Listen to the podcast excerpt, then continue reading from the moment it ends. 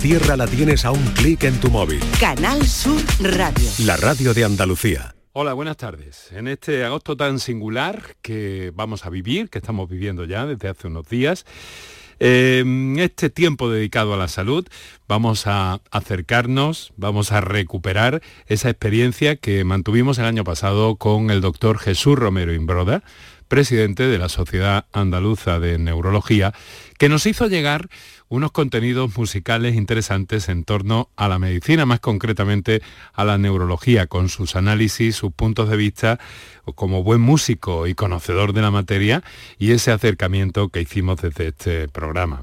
Así que para este agosto 23, esto es lo que tenemos por delante. Muy buenas tardes y muchas gracias por estar a ese lado del aparato de radio. Canal Sur Radio te cuida. Por tu salud. Por tu salud con Enrique Jesús Moreno. Esta es nuestra cita de cada día durante todo el año y este mes de agosto en el que estamos proponiéndole pues algunos encuentros muy especiales con temas de agosto, pero los viernes nos vamos a salir completamente del tiesto, de alguna forma, porque vamos a mantener una experiencia muy especial. Vamos a hablar de música y medicina, sí, como lo oyen y a través de una persona que, bueno, que nos ha acompañado en el programa en distintas ocasiones y que eh, hemos invitado, porque es un buen amante de, la música, y además eh, es músico también, y es el doctor Jesús Romero Imbroda. Doctor, muy buenas tardes. Buenas tardes, Enrique, ¿qué tal? Muchas gracias por, por aceptar esta esta invitación que, le hemos hecho con todo cariño desde luego y con la intención también de hacer llegar a nuestros oyentes una fórmula especial relacionada con la salud, porque de alguna forma también eh, la, la, salud, la música nos da armonía, nos da bienestar, nos puede proporcionar muy buenas sensaciones, ¿verdad, doctor?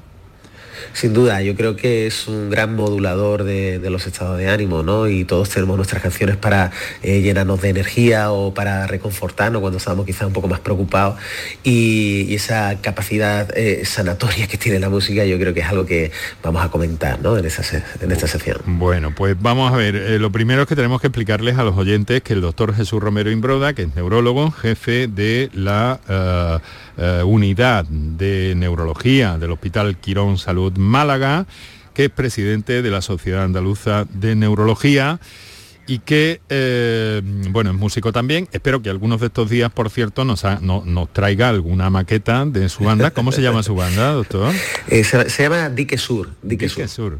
Bueno, y ya, ya nos la traerá más adelante, estoy seguro, y nos hablará de todo ello. Pero la verdad es que el, pretexto y la idea un poco que nos ha movido a invitar al doctor Jesús Romero Imbroda, como en este caso presidente de la Sociedad Andaluza de Neurología, es que eh, esta sociedad científica tiene una playlist en Spotify con una serie de, de, canciones, ¿no? Me parece una iniciativa inédita y muy interesante. Que yo sepa, no hay otra cosa parecida, doctor. ¿Cómo surgió esa idea? Mm, bueno, una de las eh, misiones es que los neurólogos de Andalucía salgamos de las consultas eh, y nos relacionemos con la sociedad en diferentes niveles. Y yo creo que desde el punto de vista artístico, eh, hacer una playlist, que todo el mundo se hace su propia playlist, pero de temas que hablen, en este caso de neurología, ordenarlos, yo creo que era algo interesante, poner en valor el hecho cultural que produce la música como reflejo, ¿no? En este caso de una realidad que es la neurología. Y, bueno, la verdad es que que tuvo mucho éxito, una playlist con muchos seguidores y no hay sociedad científica que tenga algo parecido, lo cual, bueno, pues eh, es una cosa muy chula. ¿Y cuánto tiempo lleva funcionando la, playlist, doctor? pues yo creo que casi año y medio, dos años ya. Está, colgada en Spotify. ¿Y siguen, siguen incorporándose nuevos contenidos? Sí, sí, sí. Vamos, vamos nutriendo, vamos nutriendo. Eh, eh, digamos, yo soy el editor de la playlist, pero hay colegas que me mandan, oye, puedes subir esa canción porque mira, porque en ese aspecto y tal, y es, algo vivo, ¿no? Como debe ser, ¿no? Bueno, para nuestros oyentes, ¿cómo se llama, cómo se localiza esa playlist? ¿Está en Spotify también en alguna otra plataforma, tengo entendido o no? Sí, sí, bueno, creo que en Amazon, eh, Amazon Music eh, está también, yo no sé si en Apple también. Eh, hay que poner Sociedad Andaluza de Neurología, buscador listas, ¿no? Y aparece, bueno, por el playlist oficial de la Sociedad Andaluza de Neurología y aparece el, símbolo de nuestra sociedad científica y ahí empiezan todas las canciones. Bueno, pues muchas de esas canciones las vamos a escuchar en los próximos viernes en este desde luego y en próximos viernes durante todo este mes de agosto. Bueno, el último programa nos tocará ya en septiembre, si no me equivoco ahora mismo, eh, a ver qué día será, será el día 2 de septiembre, que será viernes ya al borde del inicio de nuestra nueva temporada en la que podemos buscar otra fórmula eh, también para eso de, de, fin de colaboración, si a usted le parece bien. Pero vamos a ir con la música, si le parece, doctor. Y, y, además con una interesante historia en este primer capítulo, en esta primera entrega del programa, ¿no? Eh, Jesús, eh, ¿nos podemos tutear? Hombre, por Dios, claro que sí. Me siento mucho más cómodo, ¿vale? Sí, sí, sí. Háblame de una curiosa relación que hay entre el TAC, ese escáner que se conoce popularmente, la tomografía axial computerizada, y los éxitos de los Beatles. A ver esto cómo es. Bueno, yo creo que yo creo que la sección esa tan interesante tiene que abrirse hablando de los Beatles, eh, que son los padres de la, cultura de la música popular, Y entonces, cuando en los años 60 los Beatles hacen su desarrollo, su carrera, eh, su discográfica, EMI, era una multinacional que tenía una división artística, pero también tenía eh, una división de, ingeniería. En este caso, la artística iba mucho mejor con los royalties, los derechos de, autor y de explotación que, que desarrollaba con las canciones de los Beatles, pero la industrial iba regular, la verdad. Entonces hubo una decisión empresarial eh, muy inteligente que es coger ese dinero que, que había generado los Beatles, EMI, y se lo puso la división tecnológica que de, un ingeniero que se llamaba Housefield. Y Housefield eh, cogió, bueno, y hizo todo el desarrollo del TAC. Y el primer TAC eh, inventado, que Housefield fue premio Nobel de Medicina, fue en relación con, con, el dinero invertido de los éxitos de los Beatles. ¿no? Hombre, a veces se ha cuestionado. Los Beatles inventaron el TAC y entonces esa, esa, de manera directa, pues Paul McCartney y John Lennon nos dijeron, oye, mira, vamos a hacer eso. No, pero ese recurso generado eh, eh, sí sirvió para que eh, se diera un paso de gigante en la, historia de la medicina. Y el primer TAC, el primer escáner de la historia del mundo fue, fue un TAC cerebral, además, ¿no? O sea, que neurología, música, Beatles... Mm, se aprovechó mucho en los, primeros momentos, ¿no, doctor? El TAC era básicamente para tomografías cerebrales, creo recordar. Claro, hasta entonces mm. nunca se había visto en vivo mm. en la estructura del cerebro, solo se veía en autopsias o había alguna otra prueba aproximada, pero la impresión que tuvieron que tener los neurólogos de esa época de ver un TAC en vivo en una fotografía tuvo que ser espectacular. Bueno, luego nos cuenta más cosas de esta, mm, no sé si llamar anécdota o vínculo en cualquier caso entre la música de los Beatles y el desarrollo del diagnóstico por imagen y esa enorme eh, cantidad de información que empezaron a aportar para el cuidado y para eh, eh, el tratamiento de determinadas enfermedades. Pero dígame entonces qué canción de los Beatles, le vamos a dedicar hoy esta primera entrega, vamos a, vamos a escuchar para empezar. Vamos a empezar por un tema de la primera época ¿no? de, los Beatles, se llama For No One, que es una canción que también eh, habla de, bueno, pues un estado de ánimo un poquito bajo, ¿no? Eh, la letra You Day Breaks, ¿no? que tus días son un poco difíciles, You Mind Aches, que dice que bueno, te duele la mente, te duele la cabeza, y de alguna manera define la cefalea tensional, ¿no? de, cuando estás cansado, estresado, preocupado. Una canción muy bonita del corte de, más de composición de, de McCartney que de Lennon, y es la que vamos a escuchar. Y vamos a escuchar al propio Paul, ¿no? En ella. Es el Así que canta es. aquí. Muy bien, pues vamos con ella. Your day breaks, your mind aches. You find that all her words of kindness linger on when she no longer needs you. She wakes up, she makes up, she takes her time and doesn't feel she has to hurry. She no longer needs you.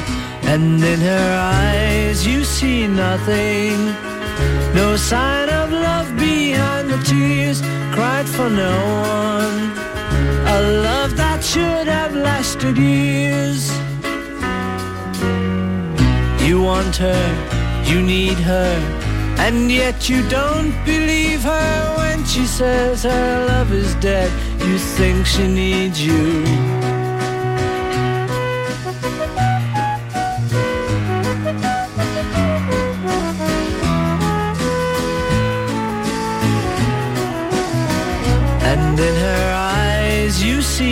Nothing. No sign of love behind the tears cried for no one. A love that should have lasted years. You stay home, she goes out. She says that long ago she knew someone, but now he's gone, she doesn't need him. Your day breaks, your mind aches. There will be times when she said will fill your head. You won't forget her, and in her eyes you see nothing. No sign of love behind the tears cried for no one. A love that should have lasted years. Una dulce canción, sin duda, eh, que habla de, ha dicho usted, doctor, eh, cefalea tensional, ¿verdad? Que puede, Sí. las sensaciones que Sí. transmiten equivalen un poco a eso. ¿no? Eso es, eso es. Que es la causa más frecuente de, de dolor de cabeza y que casi todo el mundo ha experimentado alguna vez. ¿no? Vamos a seguir con una dulce canción eh, que tiene que ver también con ese estado un poco relacionado con, con la, con la anterior, ¿no? Del solo quiero dormir, Jesús, al I'm so tired, que es muy conocido. sí, este tema en este caso, eh, bueno, es cansancio, pero es un cansancio que puede estar vinculado, por supuesto, al exceso de sueño necesidad de dormir, pero también un cansancio físico o, o intolerancia al ejercicio, a la actividad. Bueno, pues en estos días de tanto calor, pues todos podemos tener exceso de sueño y estar muy cansados con un... También es del corte de John Lennon, claramente, pues John Lennon era el, el perezoso, el que escribía sobre esas sensaciones tan humanas de, de- de- de estar cansado. Incluso en la letra o en el deje de, de- de cómo lo canta ya transmite esa sensación de I'm so tired, ¿no? De, por favor, también estoy cansado, no puedo pensar, no, déjenme tranquilo. Que tiene un poco relación con la anterior y yo creo que encaja perfectamente. Pues ahí va. I'm so tired. I haven't slept a wink. I'm so tired. Is on the blink. I wonder should I get up and fix myself a drink? No, no, no. I'm so tired. I don't know what to do. I'm so tired. My mind is set on you. I wonder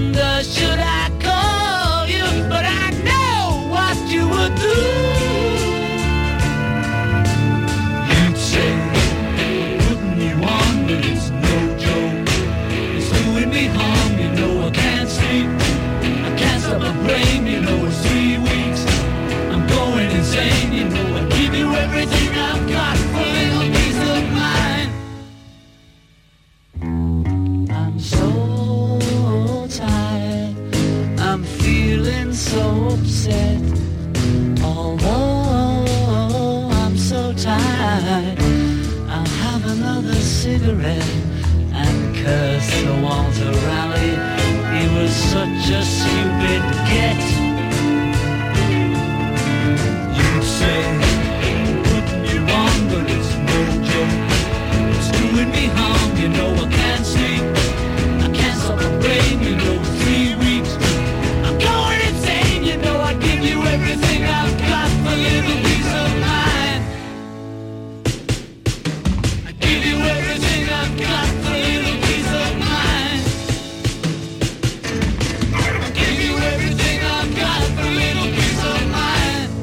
verdaderamente eh, el estilo, la elegancia, indudable. Ha seleccionado muy bien, porque además son todas las canciones que hemos escuchado hasta ahora eh, bien elegantes, ¿verdad?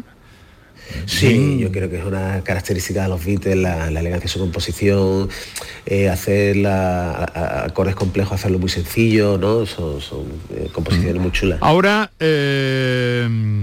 Jesús, le di- le- nos contaste al principio del programa que, que había eh, una relación entre los Beatles y el desarrollo de la tecnología del escáner, ¿no? Del TAC, tomografía axial computerizada en español. Y que, mm, bueno, todo ese anecdotario que había, ¿no? Eso, eh, mm, los Beatles llegaron a ser conscientes de esto, ¿no? Aunque no fueron los que inventaron sí, el TAC, pero ellos supuesto. llegaron a conocer esto. Claro, ellos después también, bueno, cada uno se metió en aventuras empresariales, ¿no? Eh, por ejemplo, George Harrison patrocinó a los Monty Python y, producía sus películas, eh, cada uno, pues, por supuesto, de compra de inmuebles y todo eso, pero muchas veces le preguntaron, en una ocasión le preguntaron a Paul McCartney que, cómo se le había ocurrido directamente inventar el tag y Paul McCartney muy elegantemente dijo, bueno, yo, yo escribo canciones, pero eh, eso no tengo la capacidad técnica de haber desarrollado eso, pero me alegro mucho de que la empresa haya usado pues, los recursos que, producimos para, el bien de la medicina, ¿no? O sea que, fue, una revolución. En principio fue usado el TAC para, para cerebro, pero por supuesto pues para todo el, cuerpo, ¿no? Eh, todos los días se hacen cientos de TACs en todos los hospitales y, bueno, desde el punto de vista romántico, que se haya producido en base a un fenómeno cultural, oye, pues no está mal que reconocerlo y que lo sepamos y yo creo que una historia bastante bonita, ¿no? Bueno, pues vámonos con algo grande, nos vamos a despedir hasta la próxima si te, si te parece, pero nos deja con una canción absolutamente mágica. Sin duda, eh, Yellow Sky de John Lennon, John Lennon también es eh, otra pieza de desarrollo individual posterior a los Beatles y Yellow Sky es un tema en el documental Let It Be empieza, eh, que, se puede ver, él empieza con esos acordes de los guys, lo, llamaba diferente, tenía un contenido de la letra diferente, pero cuando la lanza eh, habla sobre eh, más síntomas psiquiátricos, neuropsiquiátricos, pero no todas las canciones tienen que ir a ganador, ser ganador, sino aquí transmite una debilidad, ¿no? que es sentir celos. Y hablar de tu sentimiento de celos es hablar de que te sientes mal, con sensación de culpa y pides disculpa, ¿no? Y eso es lo que hace de la, mejor descripción de los celos de manera más elegante eh, que yo creo que hay en la historia de la música, ¿no? Y, ese disconfort eh, es lo que queda eh, patente en esa canción y, yo creo que con esa ya nos despedimos, ¿no? nos despedimos por hoy, muchas gracias por estar con nosotros, por aceptar nuestra invitación. aquí en Canal Sur Radio, en este espacio, por tu salud, que los viernes de agosto, pues para romper un poco con los contenidos habituales pero al mismo tiempo no olvidar la medicina para nada y la salud y el bienestar que proporciona la música y además escuchada intensamente y con concentración, como hay que escuchar todas las cosas, todas las canciones, pero esta les pedimos un poquito de atención a los oyentes, eh, doctor, para que se queden con este Jealous Guy y, y así. Eh, hacemos una especie de ejercicio también radiofónico. Claro. Concentración, ¿no? Concentración, atención total, cerramos los ojos. Exactamente. Y que suene John Lennon. Muchas gracias, doctor. Hasta la próxima. Gracias a vosotros. Un fuerte abrazo.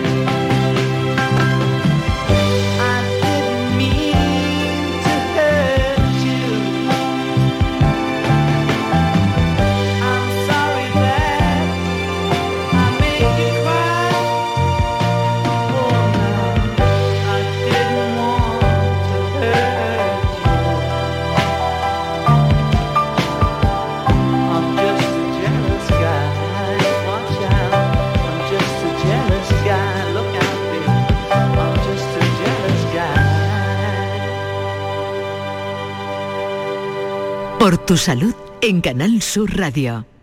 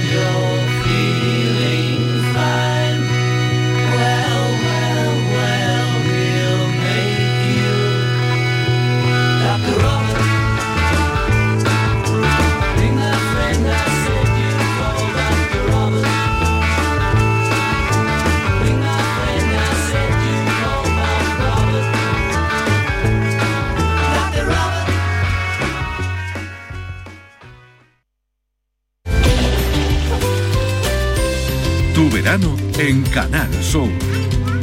La radio de Andalucía. Niño, tráeme algo fresquito de la nevera. Pero papá, si esto está más caliente que el queso de un San Jacobo.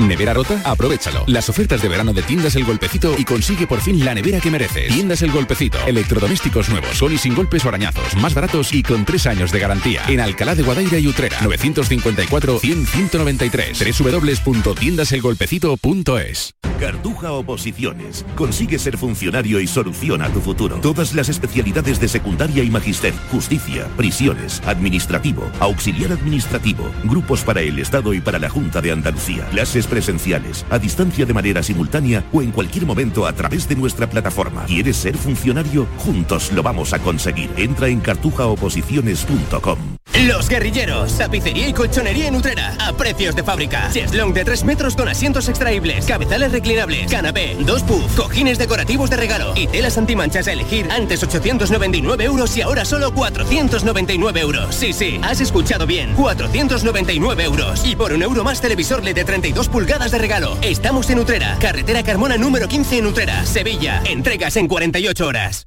Andalucía te espera para que la disfrutes. Clima, cultura, un patrimonio enorme y riquísimo, paisajes, con unos profesionales del turismo de referencia y una gastronomía que enamora. Tú eliges. Destino Andalucía. Los viernes desde las seis y media de la tarde en Canal Sur Radio. Más Andalucía, más Canal Sur Radio.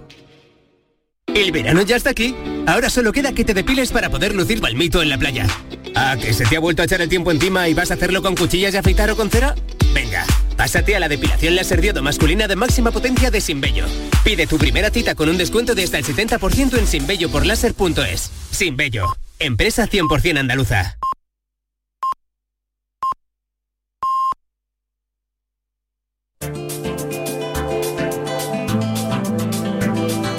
En Canal Sur Radio y Radio Andalucía Información, Destino Andalucía, con Eduardo Ramos.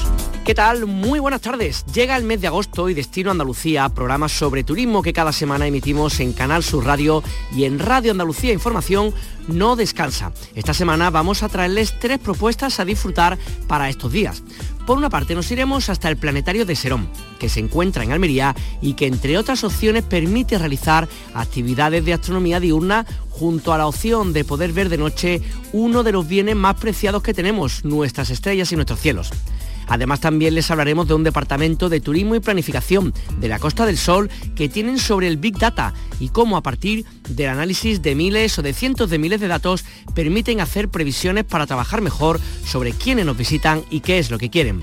Como tercera propuesta, para la siguiente media hora, les hablamos de una editorial única que se llama Tinta Blanca y que publica libros de viaje encuadernados con algodones orgánicos y un papel premium que figura entre los mejores del mundo publicaciones que aunan la literatura de viajes, el arte, la historia y la papelería de lujo, y que además tienen en el mercado, entre otros, libros dedicados a las ciudades de Antonio Machado o a la Alhambra.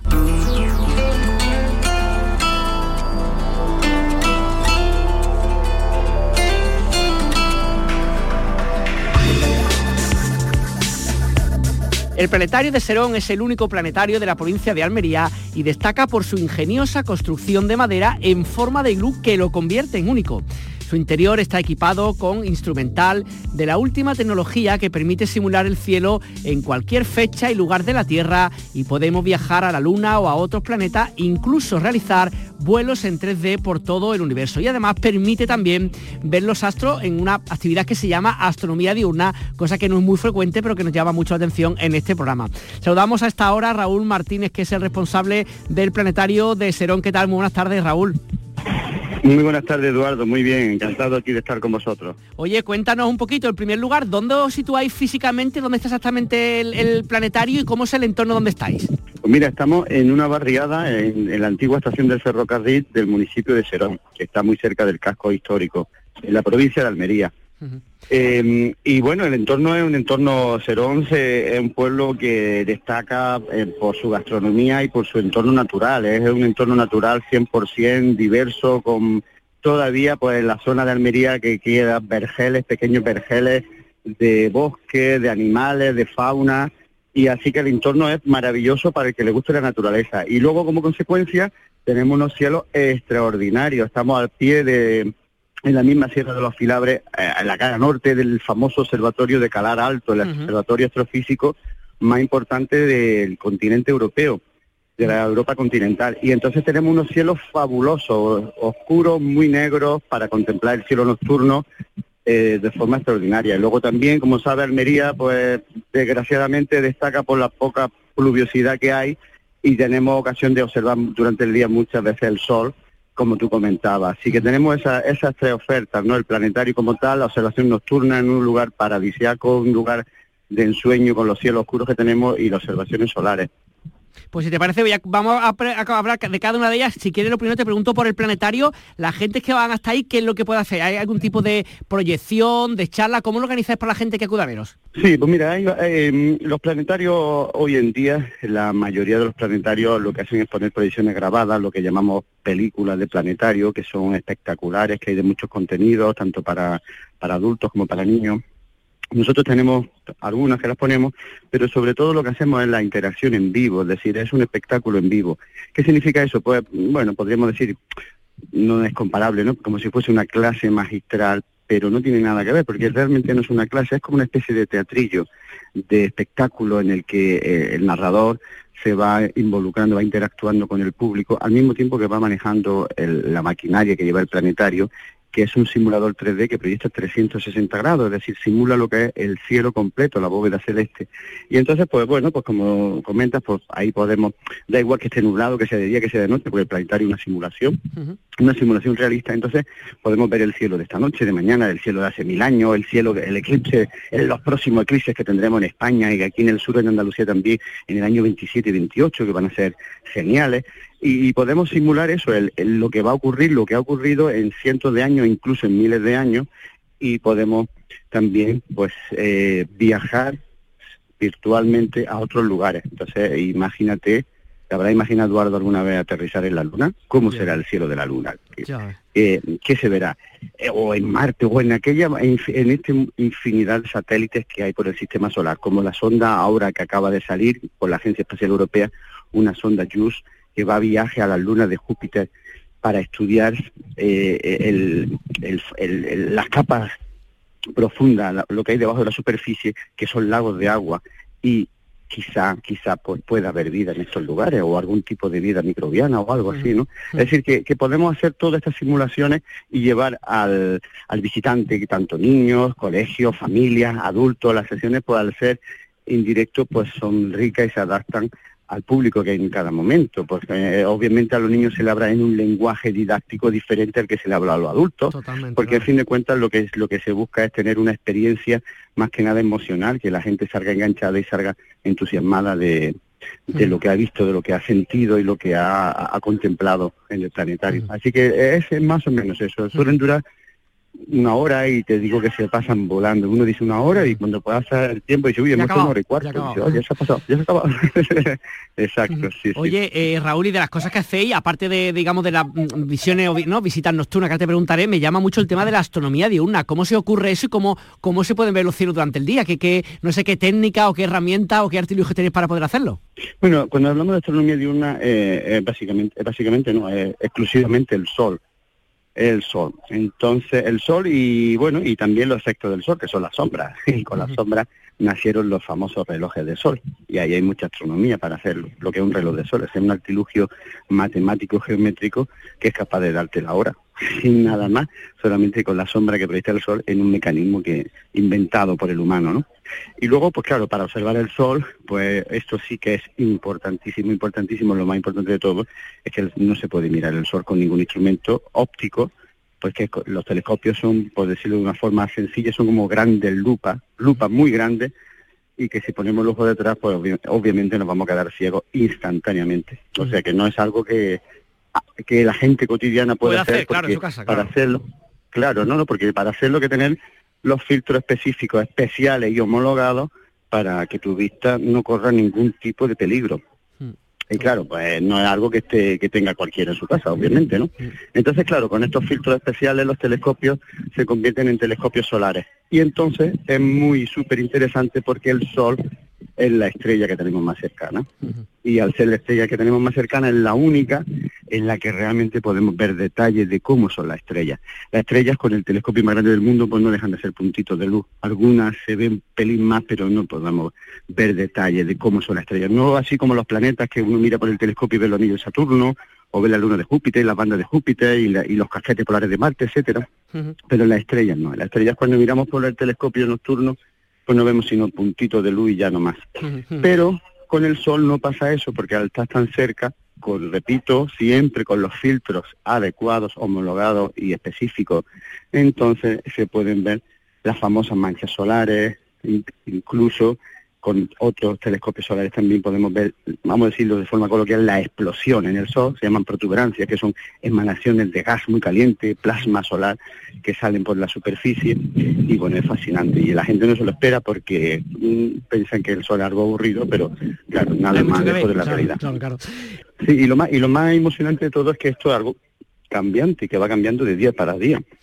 Es decir, que lo he visto una vez y ya está.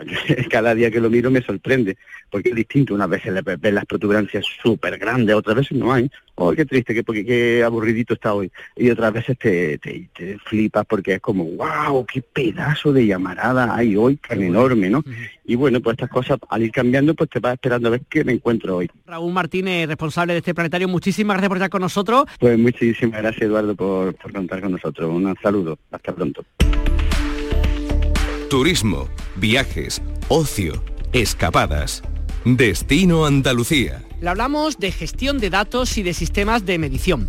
Verán, Turismo y Planificación Costa del Sol ha impulsado una plataforma de Big Data donde se recopilan datos tanto directos como indirectos para obtener información fiable sobre el fenómeno turístico en nuestra provincia de Málaga, que tiene pues casi 1.700.000 habitantes y 103 municipios. Estamos hablando que se gestionan o se controlan datos de forma más o menos directa de instituciones como la Consejería de Turismo, el INE, AENA, la Seguridad Social, empresas empresas de telefonía móvil, Airbnb, Booking y largo, etcétera. Para hablar de todo esto tenemos con nosotros a Antonio Díaz, que es el director gerente de Turismo y Planificación Costa del Sol. Antonio, ¿qué tal? Muy buenas tardes. Buenas tardes, ¿qué tal? Gracias por estar con nosotros. Está claro que el tema del manejo de datos, nunca mejor dicho, es fundamental para una empresa o para un sector económico tan importante para Málaga y para Andalucía como es el tema del turismo, ¿no? Sí, efectivamente. Eh, cada día es más importante la información, eh, porque lógicamente podremos hacer unas promociones pues mucho más, eh, como decimos aquí, mucho más quirúrgica. ¿Para qué? Pues realmente para tener un mayor torno de ellas, ¿no?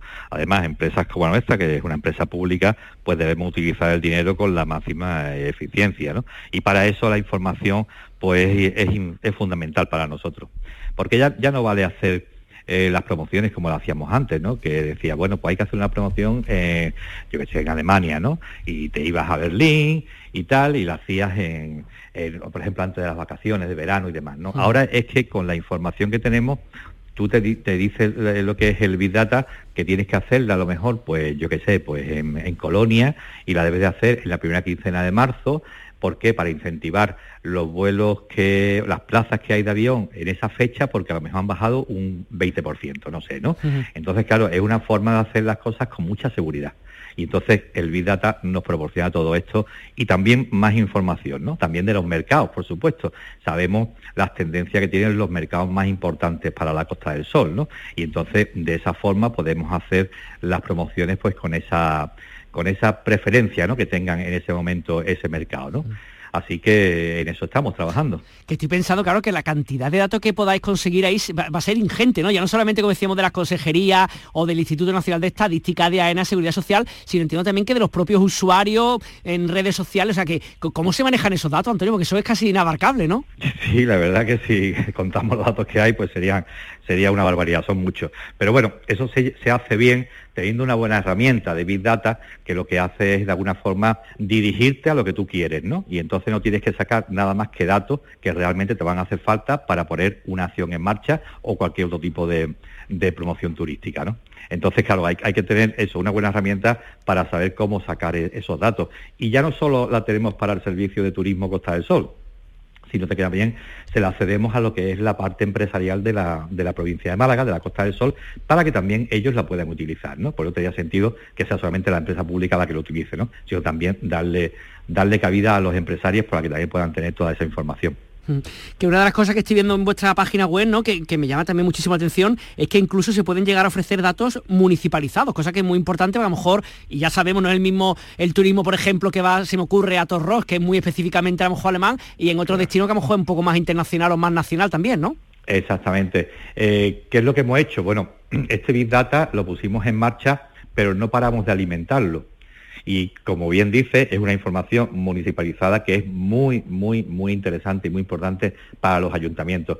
Yo creo, por no decir seguro, que esto no lo hace nadie en España. Somos pioneros una vez más en este tipo de, herramientas. Y a los ayuntamientos, que tú bien dices, le vienen fenomenal, porque efectivamente cada uno tiene un tipo de turismo diferente y, eso hace que ellos puedan actuar directamente donde más les interesa.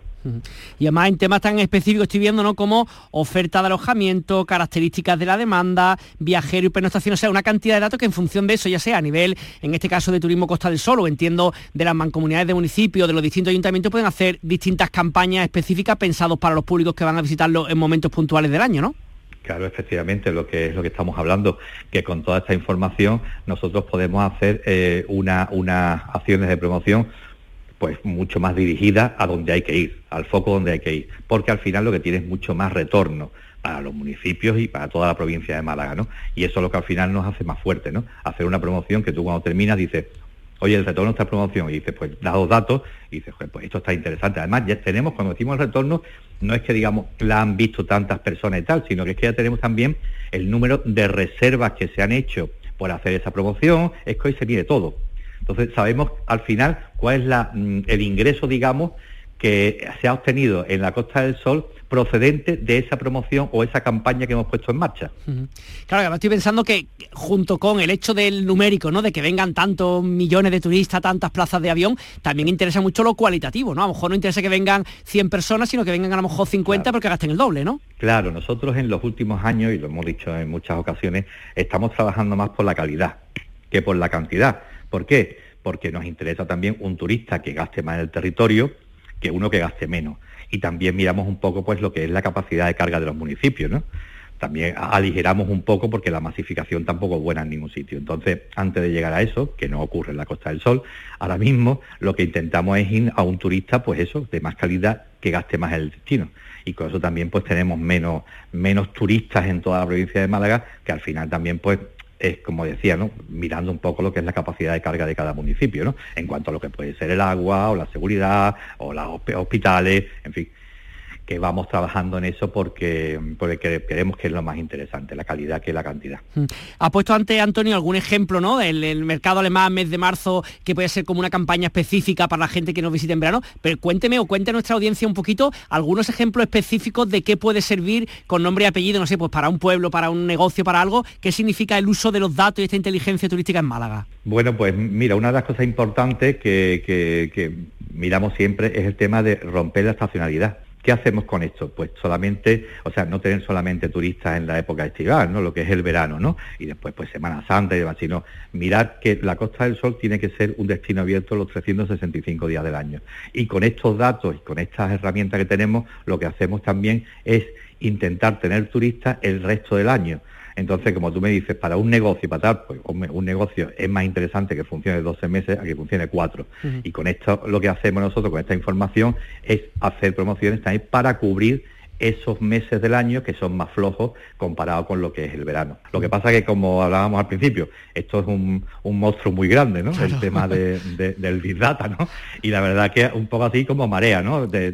al principio cuando lo escuchas, ¿cuánta cantidad de millones o trillones de datos tienes que tener? Mucho. Lo que pasa que lo bueno es saber utilizarlo bien, porque si no al final, tener muchos datos no te vale para nada si no sabes manejarlo. Pues Antonio Díaz, director gerente de Turismo y Planificación Costa del Sol, muchas gracias por estar con nosotros. Un saludo.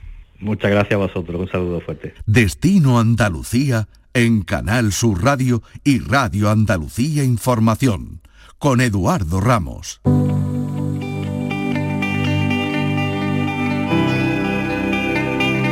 Los libros nos permiten enamorarnos de un destino incluso sin pisar físicamente la tierra que nos hace soñar a través del tiempo y el espacio que conviven en sus páginas. Comenzar desde el primer párrafo, el idilio con la imaginación o con la sorpresa es parte de lo que vamos a contarles ahora de una editorial que se llama Tinta Blanca y que está elaborando unos libros preciosos de distintos lugares del mundo y específicamente vamos a hablarles de dos, uno que se llama Tinta Blanca la Alhambra y otro Las ciudades de Machado. Son unos libros, vamos a hablar con, su coeditor, en los cuales se combinan la parte escrita con la parte visual y realmente les decimos que es una joya y que si pueden no dejen de acercar a comprar uno de estos ejemplares. Manuel Mateo es eh, co-creador de Tinta Blanca y autor de La Alhambra. Manuel, ¿qué tal? Muy buenas tardes. Muy buenas tardes, Eduardo. Es un placer estar contigo. Igualmente Oye, tenemos delante nuestra el, libro que nos habéis enviado sobre la Alhambra, en el cual, por lo que vemos, combinas un poco la historia de la Alhambra con dibujo. Explícanos un poquito más que yo en qué consiste este trabajo que habéis realizado.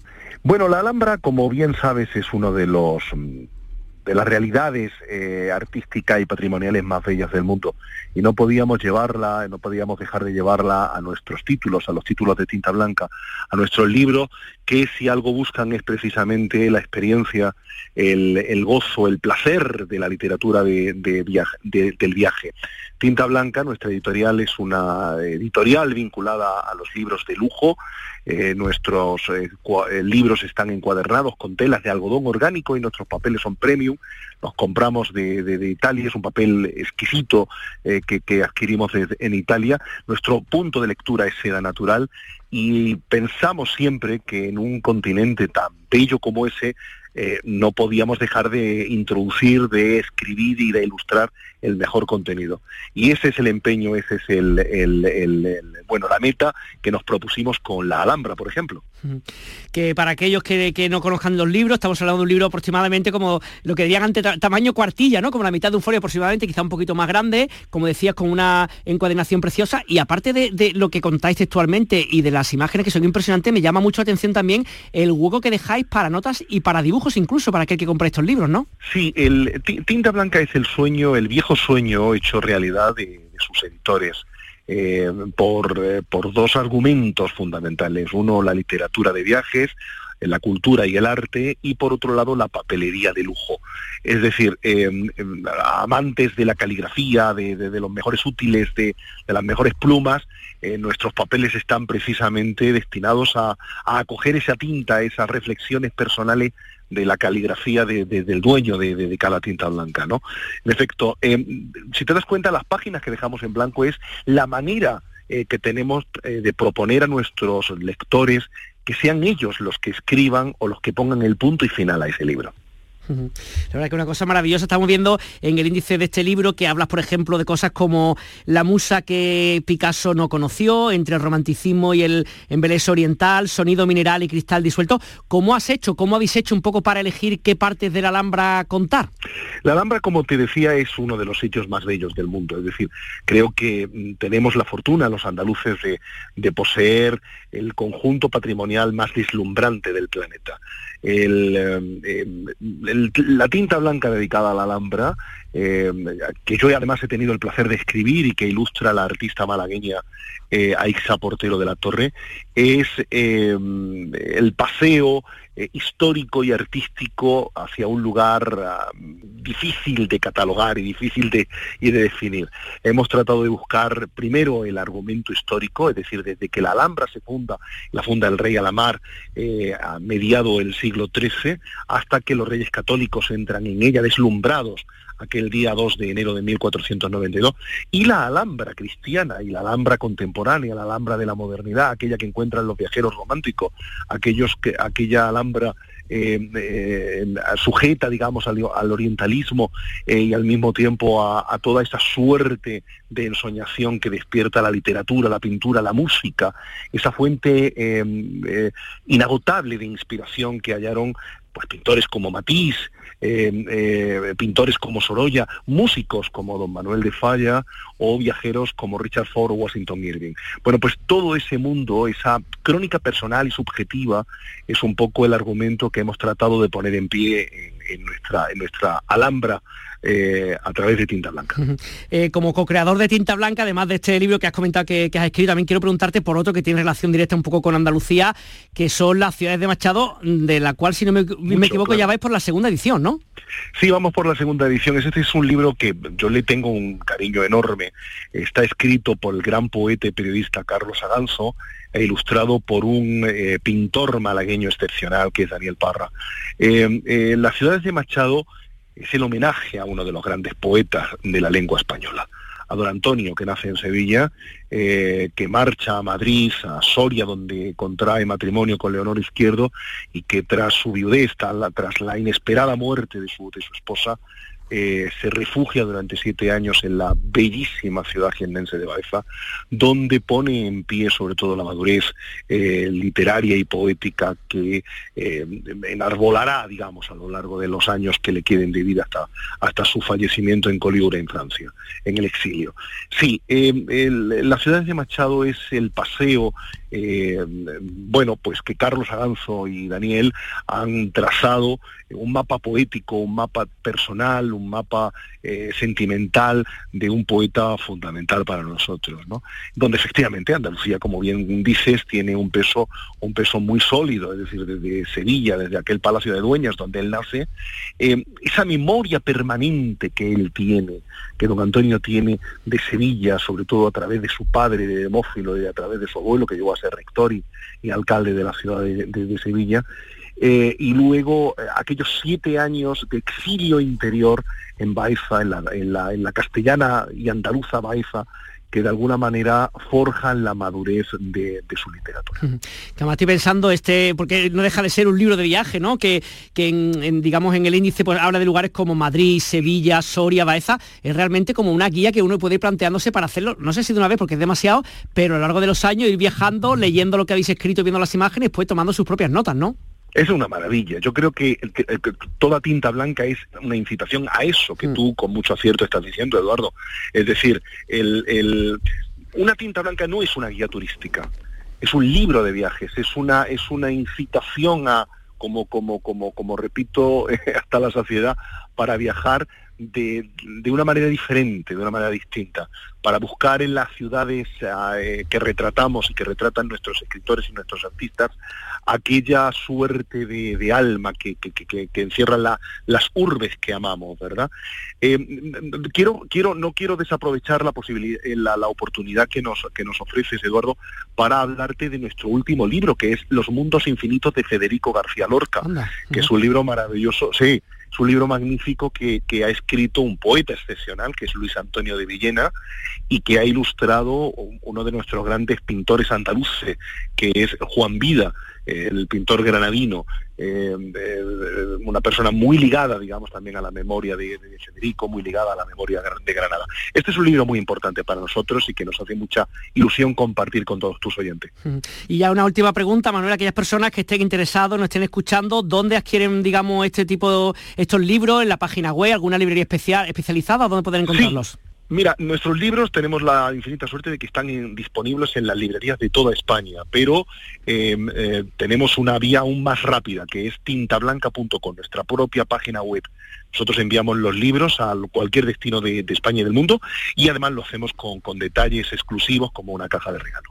Eh, en tintablanca.com eh, estaremos encantados de recibir a, nuestros nuevos, a nuestros nuevos lectores y amigos. Pues Manuel Mateo, co-creador de Tinta Blanca y autor de Alhambra, muchísimas gracias por compartir con nosotros un poco mm, toda la experiencia que estáis haciendo y por, por crear esta obra de arte tan bonita que, que estáis haciendo. Un saludo muy grande. Eduardo, un abrazo muy grande, gracias por tu amabilidad y tu generosidad. Hasta pronto. Agosto, mes por excelencia de festivales musicales por doquier sin duda. Nuestro compañero Fernando Ariza, como cada semana, nos cuenta alguno de ellos. Fernando, ¿qué tal? Muy buenas. Hola Edu, te adelanto hoy algunos festivales de la próxima semana ya metidos en agosto, en un mes con infinitos eventos al aire libre. El primero nos lleva hasta Adra, en Almería. Allí se celebra del 2 al 5 de agosto el Juergas Rock un pedazo de festival para los amantes del rock más potente, con zona de acampada cerquita de la playa y con un cartelón con bandas de fuera tan señeras como Sociedad Alcohólica, Defcon 2, Escape, El Drogas o Los Porretas, pero también importantes grupos y artistas andaluces como Reincidentes, Narco o Space Surimi. Y después del Juerga Fest de Adra nos paramos ahora en Baños de la Encina, en Jaén. Allí se va a celebrar el viernes 4 la decimotercera edición del Sweet Cotton Blues, un festival que con ese nombre pues solo podría estar dedicado al rock de raíces norteamericanas, el blues, el swing o el country. En el cartel, dos grupazos de esos históricos que solo su nombre ya provoca emoción, la Vargas Blues Band y la Blues Band de Granada. Acompañados van a estar por la del Toro Blues Band y los fabulosos Blues Shakers.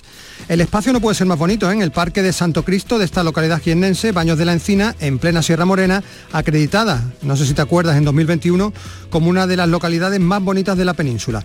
Vamos a escuchar a la Blues Band de Granada, una banda muy veterana, desde 1986, 37 años en activo, que han cumplido entregados al blues, al rock y al soul. No es fácil elegir un tema de su extensa carrera, nosotros nos hemos decidido por este Mamas Boy. Hasta aquí, Destino Andalucía, que disfruten de la tarde y de lo que queda del fin de semana.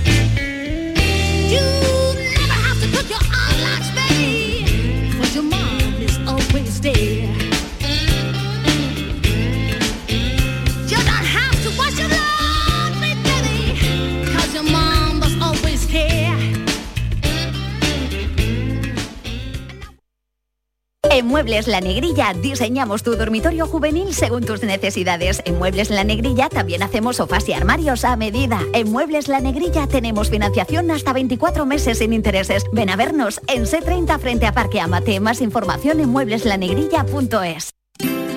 Acuatrucos. ¿Sabías que más del 20% del consumo de agua se produce en el baño? Aprovecha el agua fría de la ducha que llega antes de la caliente para regar plantas o fregar el suelo. Cierra el grifo mientras te afeitas o lavas los dientes. Recoge el agua de lluvia para reutilizarla. Tu agua, tu derecho y tu responsabilidad. Es un mensaje de Aguas del Huesna y de la Diputación de Sevilla. En verano, Canal Sur Radio sigue contigo para hacerte tu verano lo más refrescante y entretenido. Despiertos desde bien temprano en Con Primera Hora el Club de los Primeros, con toda la actualidad en la mañana de Andalucía, con un recorrido refrescante y entretenido por nuestra tierra con la mañana del verano, pendiente del deporte con la jugada y con el repaso a las noticias del día y toda la información local y de servicio público en Andalucía a las 2, una radio pensada para ti y para que disfrutes y vivas el verano. Tu verano en Canal Sur, la radio de Andalucía.